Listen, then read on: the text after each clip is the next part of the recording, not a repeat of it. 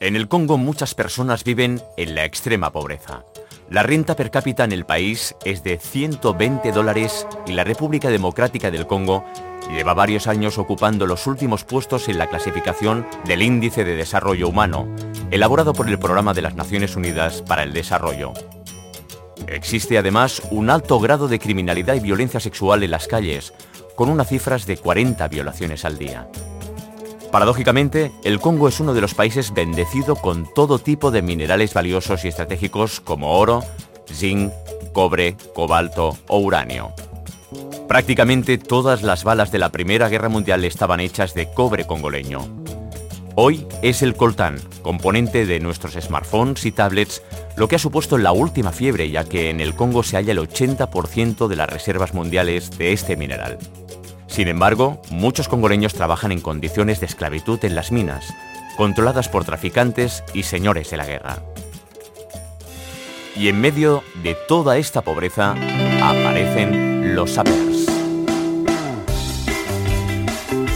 Así se hacen llamar los miembros de la SAPE, Sociedad de Ambientadores y Personas Elegantes, con sus trajes cruzados, sus chaquetas coloridas, sus zapatos con borlas y sus accesorios de gentleman, con actitud de dandy, con swing como bailarines de claqué en medio de un tiroteo. Los sapers, a pesar de ese aspecto, viven en casas sin agua corriente y sin electricidad. Apenas tienen para comer, pero no dudan en gastar el dinero que ganan para que algún familiar residente en Europa les compre un abrigo de Roberto Cavalli. Porque vestir elegantemente alimenta nuestro espíritu y da placer a nuestro cuerpo, suelen repetir como un mantra. Pero, ¿de dónde salen esos tipos y por qué visten así? La SAPE tiene un origen rebelde. A mediados de los 80 el dictador del Congo, Mobutu, también conocido como Leopardo por sus innumerables atuendos confeccionados con las pieles de este animal, decretó por ley que los congoreños vistieran un traje estilo Nehru, con el fin de aplacar la influencia europea en la cultura del país. ¿Lo consiguió? En absoluto. Esto reforzó el afán congoreño por vestir como se les prohibía. ¿Y cuál fue el resultado? El movimiento Abascost. Tradicionalmente siempre ha existido en el Congo cierta fijación con la moda europea. El propio Mobutu se hizo construir al lado de su mansión una pista de aterrizaje para ir de compras a las mejores tiendas de París. Los sapers tienen un código de conducta estricto.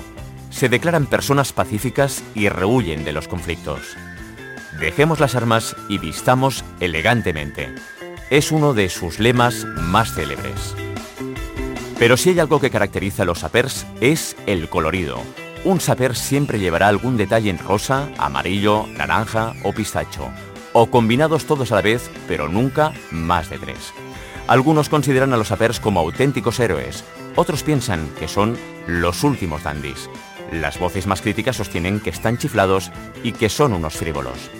Pero de lo que no hay duda es de que en el sentido estricto de la palabra, los sapers son auténticos gentlemen.